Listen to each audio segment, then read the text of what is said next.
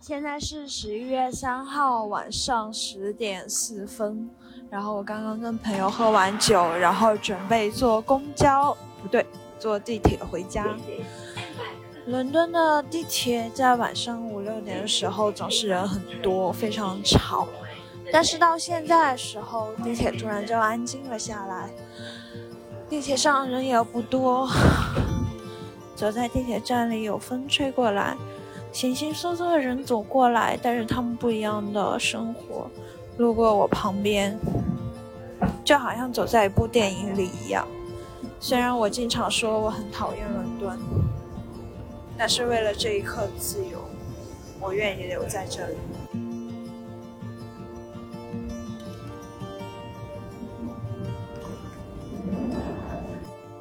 久之前我就经常说我讨厌北京，但是其实北京有的时候让我很喜欢，就是在飞往高峰的时候，从十四号线转六号线，然后在金台夕照那一站，我每次都会感觉到生活的诗意。金台夕照这个名字实在是太好听了，为了这个名字的好听。我愿意在北京生活，就是这样子。之前上次喝多酒的时候，跟陈老师聊了一个系列，叫“在伦敦醉酒才是正经事”。那么这一次呢，“醉酒才是正经事”系列，可能就只有我自己的自言自语了。其实最近很想聊的一个话题是焦虑。之前有一个小朋友在我的公众后台问我说。最近就可能经历一些考试的失败啊，各种挫折啊，是怎么样应对人生中的焦虑呢？然后我当时回复说，可能我也没有很好的办法，因为我每天都在焦虑。前两天有一个我们班女生跟我说，说很喜欢看我的朋友圈，每次看都觉得很治愈，说感觉你好像从来不会焦虑。我说真的吗？我觉得我可能是世界上最容易焦虑的那批人之一。我对自己有很多不切实际的规划和要求。我会在备忘录里面专门放一个文件夹，叫做“很冒险的梦”。然后我把那些我觉得暂时无法实现的梦想全部堆在那里。那个文件夹越堆越多，我想实现的目标越来越多。但是经常遇到的一个问题就是我不知道如何开始，而且我觉得那些梦想可能离我很遥远，甚至说在追逐那些梦想的过程中就会给我造成很大的压力。每当我做着现实生活中必须要做但是不喜欢做那些事情，然后想到自己的梦想，就会觉得，啊，我为什么要浪费时间做这些事？为什么我要把时间浪费在我不喜欢、没有意义、也带不给我任何成就感的事情上？不过我最近好像在慢慢的自我疗愈中，就是我慢慢在给自己寻找如何在理想跟生活之中寻找平衡的方法。首先，我觉得第一个焦虑的阶段。可能就是自我否定，在这个时候你会觉得，嗯，我做什么都做不好，我没有任何特别的能力，我没有任何 special 的地方，我不知道自己应该怎么在这个世界上存活下去，或者说这个世界因为有我会变得任何有不一样的地方吗？好像也没有，我也经历过这样的时候。第二个阶段好像就是盲目的自大，当看到别人做出了一些成就，你就会觉得，哎，这个机会给我，我也能上，我只是缺少这个机会，为什么我不能跟别人一样得到赏识，或者说得到内推，得到一个偶然的机会，让我好好发挥自己的才能？明明我觉得我自己才能够的。第三个阶段呢，可能就是疯狂的摄取信息。我前两天就每天都在疯狂的看豆瓣啊、小红书啊、各类国外论坛啊，就是每天看别人的信息，都会得到一个新的方向。就今天看别人去读心理，我就觉得，哎，读心理不错哦。明天看别人读计算机语言学，我就会觉得，哎，读计算机语言学不错哦。后天看别人读性别研究，我就会觉得，哎，这就是我想要做的事情。然后当这三个阶段都过去呢，第四个阶段，我觉得可能就是进入疗愈阶段。而疗愈的最关键的问题就是找到自己的节奏，找到自己的节奏，就是不纵向、不横向比较，而是纵向比较，不去跟别人比，别人做了什么，而我没做成什么，只是比。过去的我没有做什么，现在的我做了什么？慢慢的就会觉得，人和人的节奏确实是不一样的，人跟人成长的速度也是不一样的。每个人可能会遇到一个特别的契机，在这个契机，他就会做出很多改变。对于我来说，现在好像就是我成长的契机。我希望自己能够多读书，多去做那些别人看起来暂时没有意义的事。这些事情能确实的带给我成就感，那我就去做。我每天不会给自己定太长远的目标，我不去想明年我毕业了要怎么办，不去想我找不到工作怎么办，不去想我要生活在哪个国家，我要定居在哪个城市，而是想今天我要做完什么，明天我又要做完什么。我觉得焦虑还有一个很大的来源。从生活层面来讲，那就可能是拥有太多的物品。上两周的时候，我把自己衣柜收拾了一番，然后把所有我觉得我不会经常穿的衣服全部打包起来，送到了附近的慈善商店。在我把所有衣服、不常穿衣服捐到慈善商店之后，我感觉自己长舒了一口气。第二件事就是我极简掉了自己的手账本。我是一个看到好看文具就想买的人，看到各种新奇的时间轴设计、周计划设计，我就会很想买回来做自己的规划。但我最近发现的一件事就是，规划这种东西它越做越慌，计划这种事情它越做越乱。所以我极简的事情就是我把自己手头所有什么。记电视剧的本子，记电影的本子，记日常的本子，记看展的本子，通通废弃掉，然后只用一个本子记录所有的事情。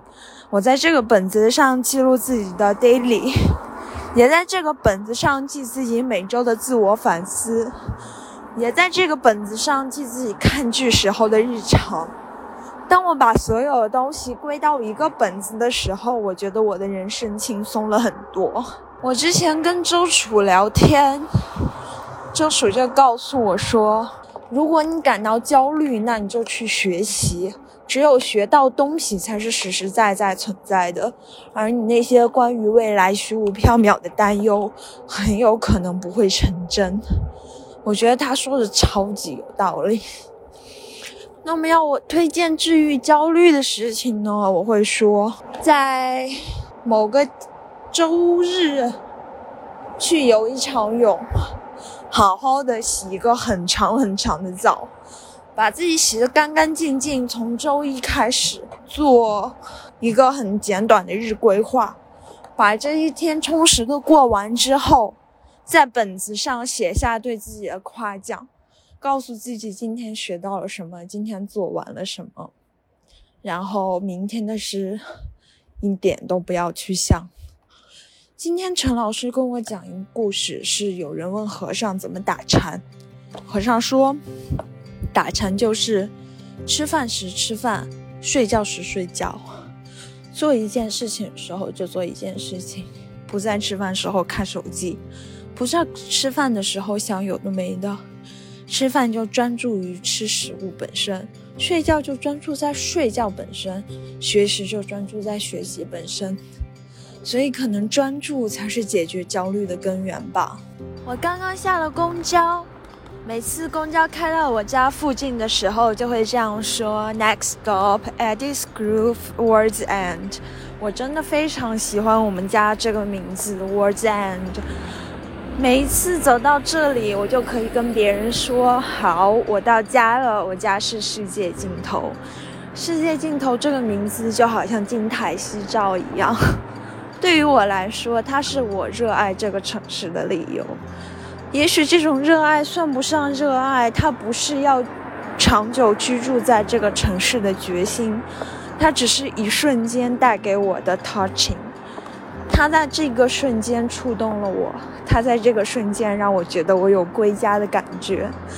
他在这个瞬间用一片落叶，一个掉进落叶的干枯的树枝，灰暗不明的天色，暗不下去的夜晚。他说：“所有这些构成了我对这个城市的触觉。为了金台夕照，我喜欢北京；为了世界尽头，我喜欢伦敦。”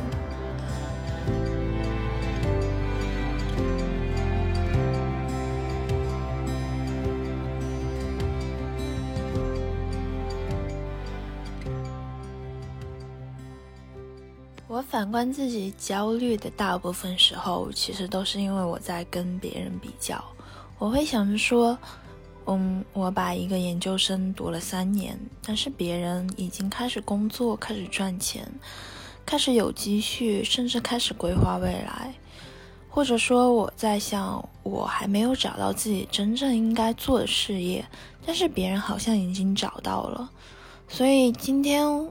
我也跟妈妈聊了，然后跟周楚聊了，跟陈老师聊了。我觉得，那么摆脱这种焦虑最好的办法呢，就是认清楚我不是别人，我不能按照别人的节奏走。别人干什么那都没有所谓，那不是我的事情。我要做的就是找到我的节奏，按照我的节奏来。如果要我推荐的话，我会觉得马南波杰克。和小河男孩这一个电视剧跟这一本书是我的人生电视剧跟人生之书。我觉得你需需要找到一个每次看到都会让自己心安的事情。当你沉浸在其中的时候，你会感觉到幸福。马南波杰克之所以是我的人生电视剧，在于他真实的告诉我们：好，人生就是这样子。人生可能就是巅峰过后就是无穷的低谷，它不像别的心灵鸡汤告诉你一样说好，人生一定会好起来的哦，它不会，它让我看觉看到生活最糟糕的可能性是什么？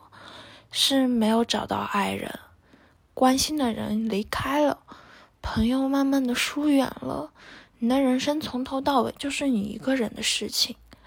但是每次看马南波杰克，我都会感觉到治愈。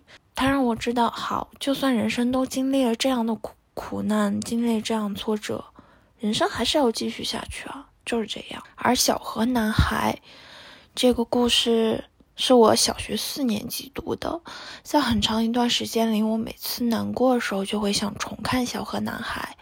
小河男孩的女主人公叫 Jessie，是一个喜欢游泳的女生。她每次难过、焦虑，她有任何的想法的时候，她就跳到游泳池里。上周我去游泳，去了一个陌生的游泳馆。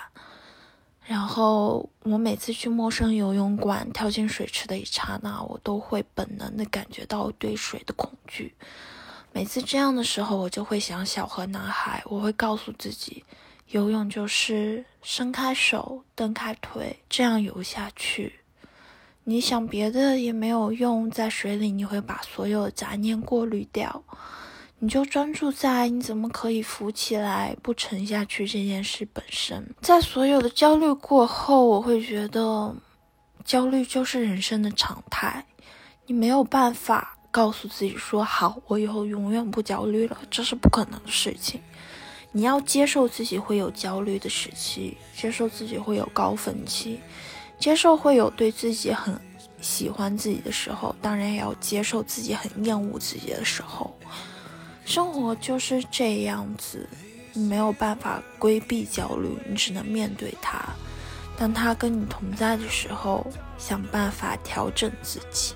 我觉得焦虑并不是一个坏事，它证明我们对自己有所希冀。我们希望自己变成更好的人，我们希望过上更好的生活，我们希望跳脱出现在的牢笼，去开拓一片新天地。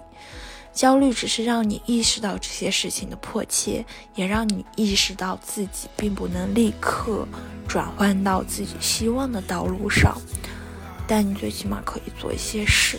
那我今年的目标就是我专心做我的博客，我专心的读书，专心说我想说的话，做我想做的事。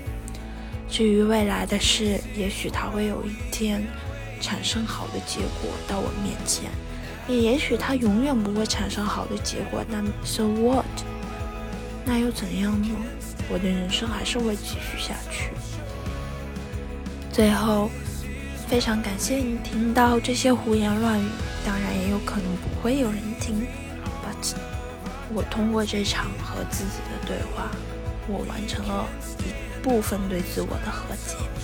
对自我的和解永远不可能用就一瞬间彻底的完成。就是不断的怀疑自己，不断的和解，如此循环往复，构成了我们的人生。